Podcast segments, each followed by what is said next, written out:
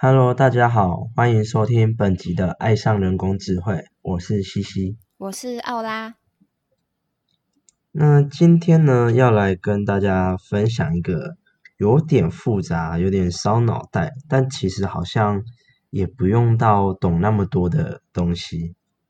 哦，那就是嗯，密码学，听起来感觉很厉害，但其实可能你也懂一点点啊。密码学好像有一本书是在讲这个的，有拍成电影的，忘记他在讲。模仿游戏吗？呃，不是，好，没关系，我忘记了。好，好，那我先问，你在高中或国中的时候，有跟别人一起传过纸条吗？有啊，那你们你们都是怎么样，就是保护你的纸纸条不被别人，不管是其他同学或是老师看到的？呃，就折起来吧。就以前会可能撕个笔记本的纸之类，然后写一写，然后把它折的很小小小的，然后就往前传啊，怎样？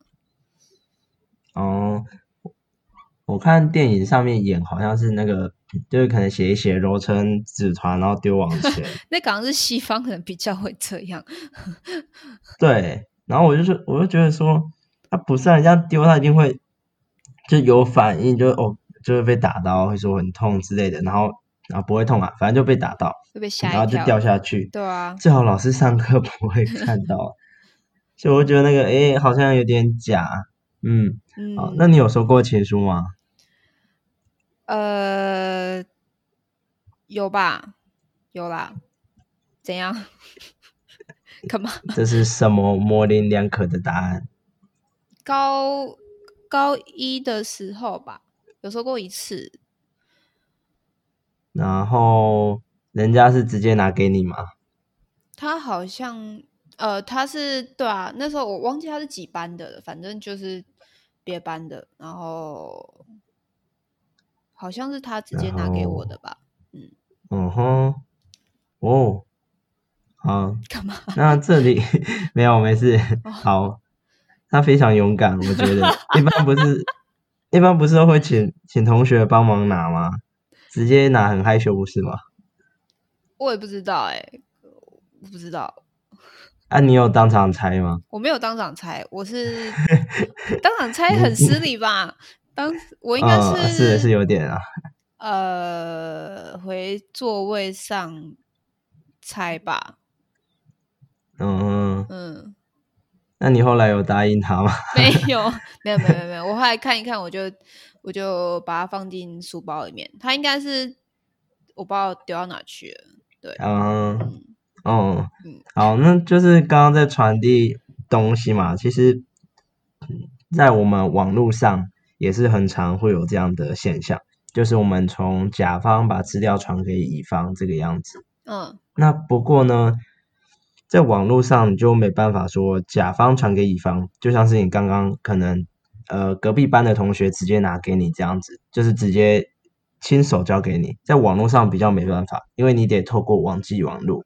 嗯那再透过网际网络，其实你就把它当做是，就是你寄信从邮局寄信给人家，你嗯邮局你就去挂号或者什么限时，然后寄过去，它要集中起来嘛，然后可能就是邮邮务室，就是那个邮差，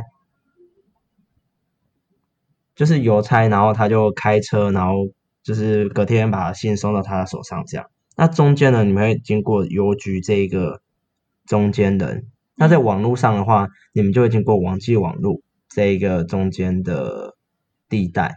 那在这当中就很容易被拦拦截，因为不得不说，网络上的骇客很多。当然，现实生活上不会有太多人闲到去挟持那个邮差，然后把心偷走，应该是不会这样啦。呃现实生活中应该不会这样。那不过在网络上很常发生，就是这就是常常大家会想说要怎么样把自己在网络上的资讯保护得很好，不会泄露这样。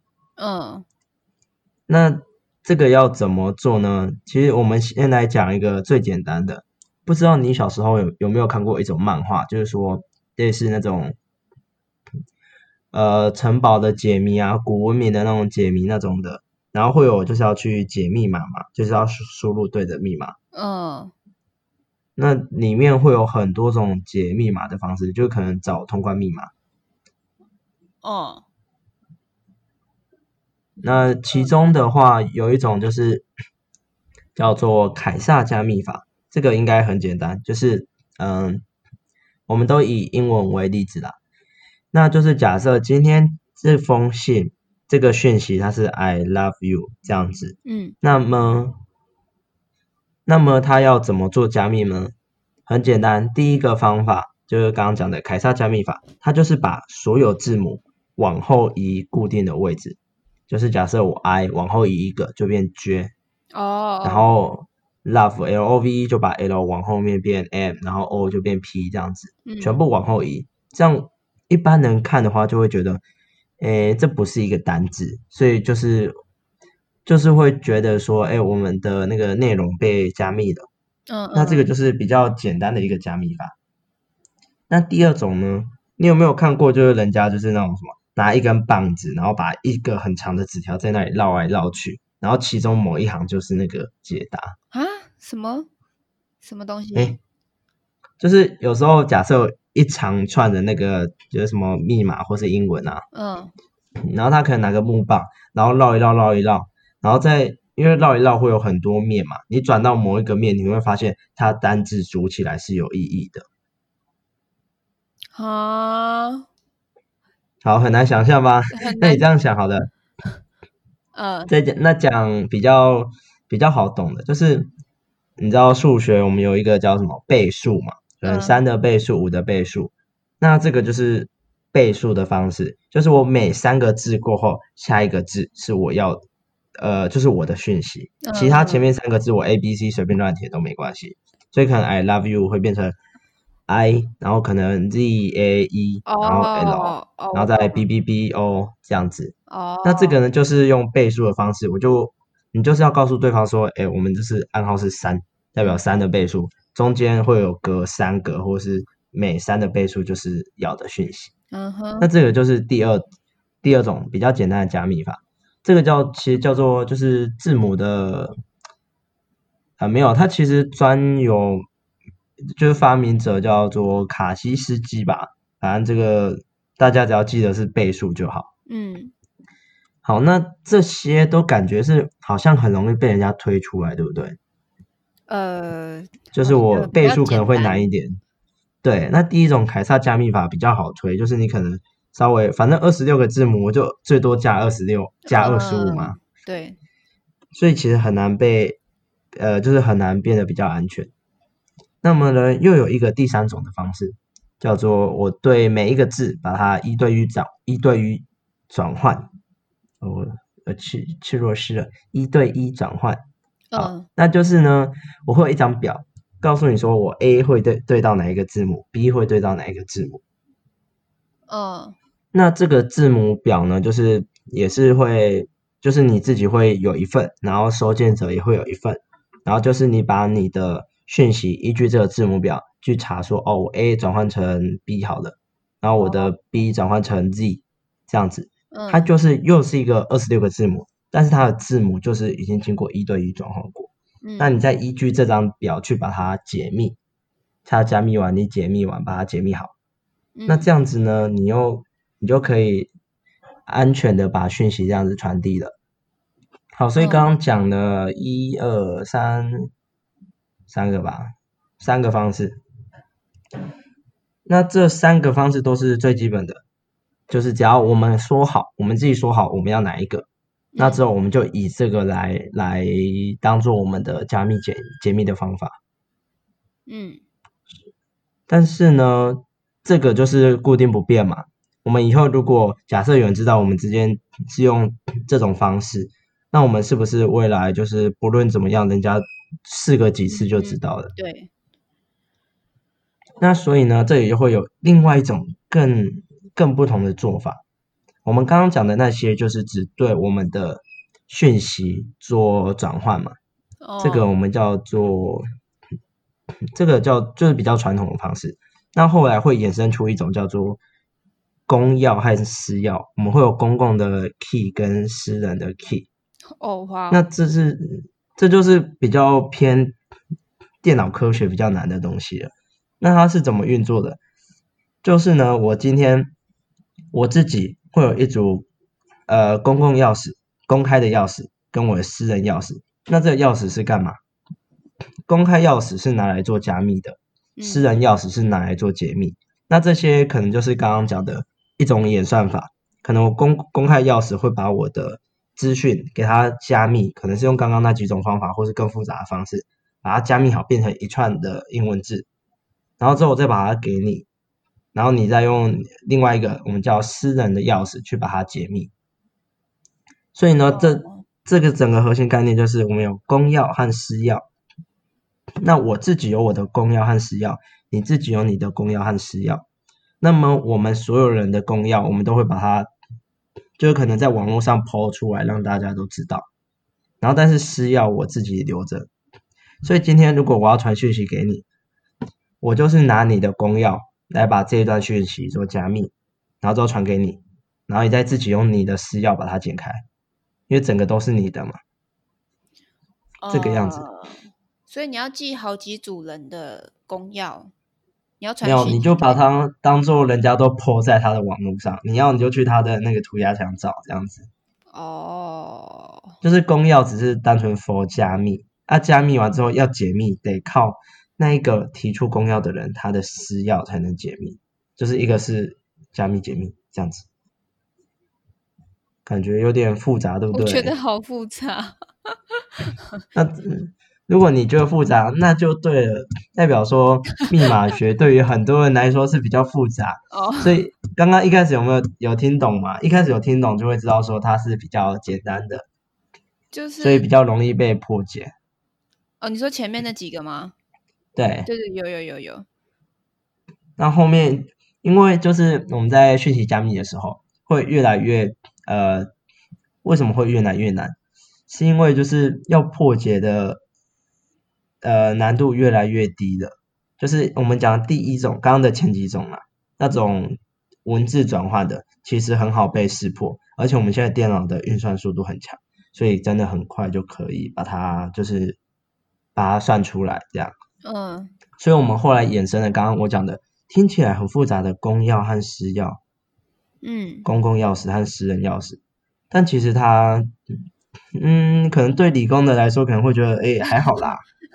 哦，就是我自己有两把钥匙，嗯，一把把我的把任何文章、任何资讯做加密，然后只有我的私钥可以去解开它，这样，嗯，然后每个人都有这样子一组的公钥和私钥，只是每个人的公钥都是在网络上的，嗯，好，没关系，如果没有听懂，那代表说，嗯，这个还蛮成功的，让人就是没办法。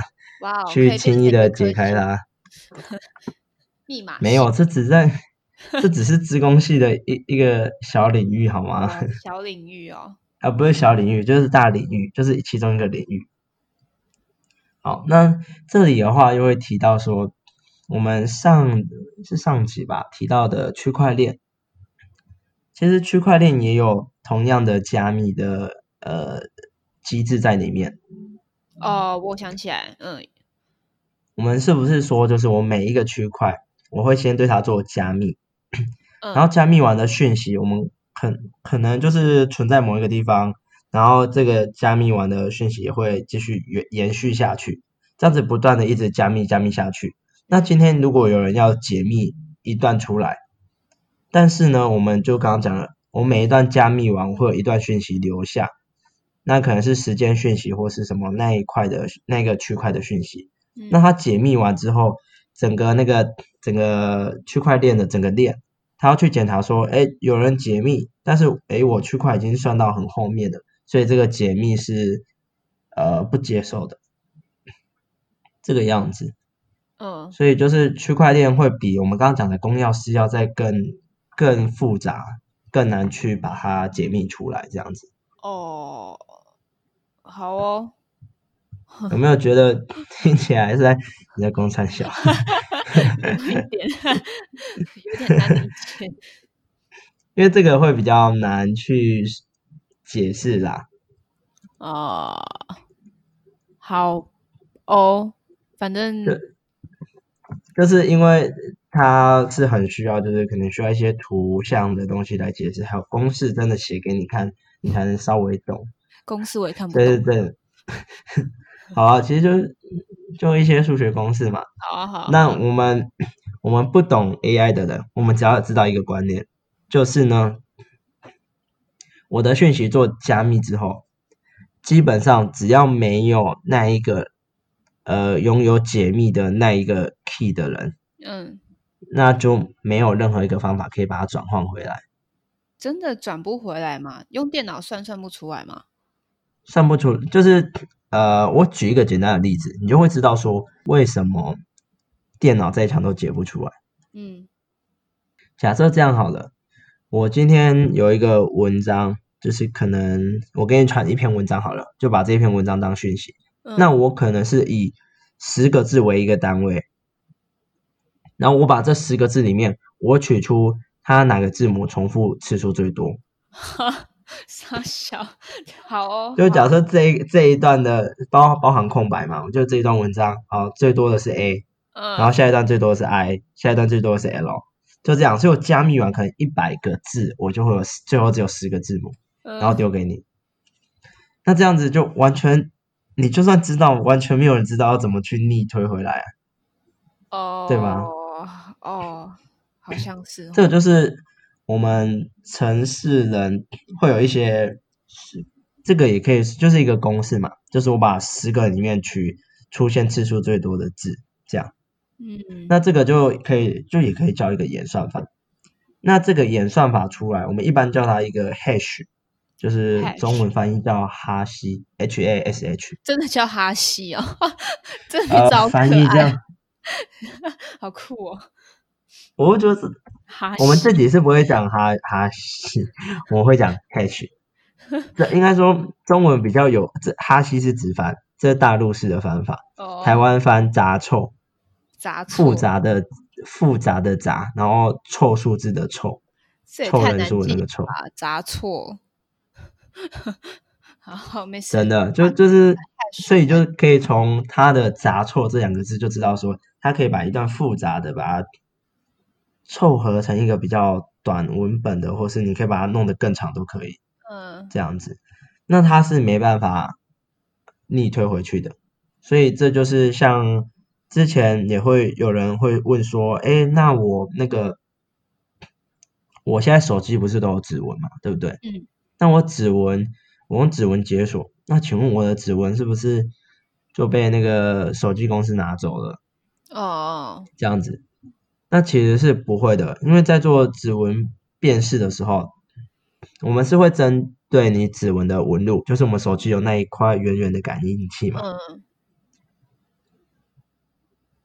然后那个圆圆的感应器感应完之后呢，它就会把你的指纹纹路记下来，然后会把它转换，依据你的纹路，可能这个角度，可能你这里就就这一小小片段，可能一毫米的片段，你的角度是九十度，那我就把它呃可能变成一段的数字，哦哦，所以你的指纹整个很多嘛，我可能切分成不不同小的区块，然后每个小的区块都把它用一个演算法把它转换成一整串的数字和英文混混合的，嗯，就是一整串混合的英文和数字的文字，可能就是网络上我们网址栏有时候会看到很长的那种乱码。嗯哼，那之后呢，反正它的这个 hash 公式是固定的，所以之后你用其他指纹，不同的指纹产生的 hash 的值会不一样。哦，所以就是用这样子来辨识的。那所以它不会直接储存到指纹，它只是间接的把你指纹转换成一个数字。那这个转换出来的数字到底算不算是你的指纹呢？不算，因为因为任何人得到的这一串数字，好，假设我骇进那个电脑公司的 database，嗯。然后我我得到说，好，你 hash 完的这一串字，但是我没办法把这些数字转换回指纹，哦，了解了，所以这是指纹在这里是有安全的。然后就是像我们现在 Face ID 有没有，也是用同样类似的概念在做它，哦。所以这些是不用担心的，是不会就是像那种什么电影，就是银行不是要指纹解锁银行用那种指纹辨识嘛，那一般人不是都什么把手砍下来，就把人杀掉，然后把手砍下来，然后拿去贴，对啊对啊，或者是什么跟他印一个模出来。嗯。那现在手机变成这样，其实也是不会不会说就是哦，我把你手机拿到，我就可以用你的手机，然后把你的指纹截取出来，直接去假设你有保险箱啊，直接去登录你的保险箱是没办法的。嗯哼，好，那这个就是呢，我们密码学里面的一些简单的概念。嗯好，那以上就是我们有关密码学的简单介绍。今天的内容会比较短一点，因为它真的会比较复杂，然后如果要讲下去的话，会比较需要深入的研究，如果继续，所以我们就我就先睡了，好不好？真的，所以我就想说，我们就简单的带过。哦，那我们这一集就稍，所以篇幅会稍微短一点，那还请大家多多包涵。然后其实也还好，没事都讲到二十几分钟也很多了吧？嗯，那就这样，嗯，那我们这一集就到这边喽，拜拜。拜拜。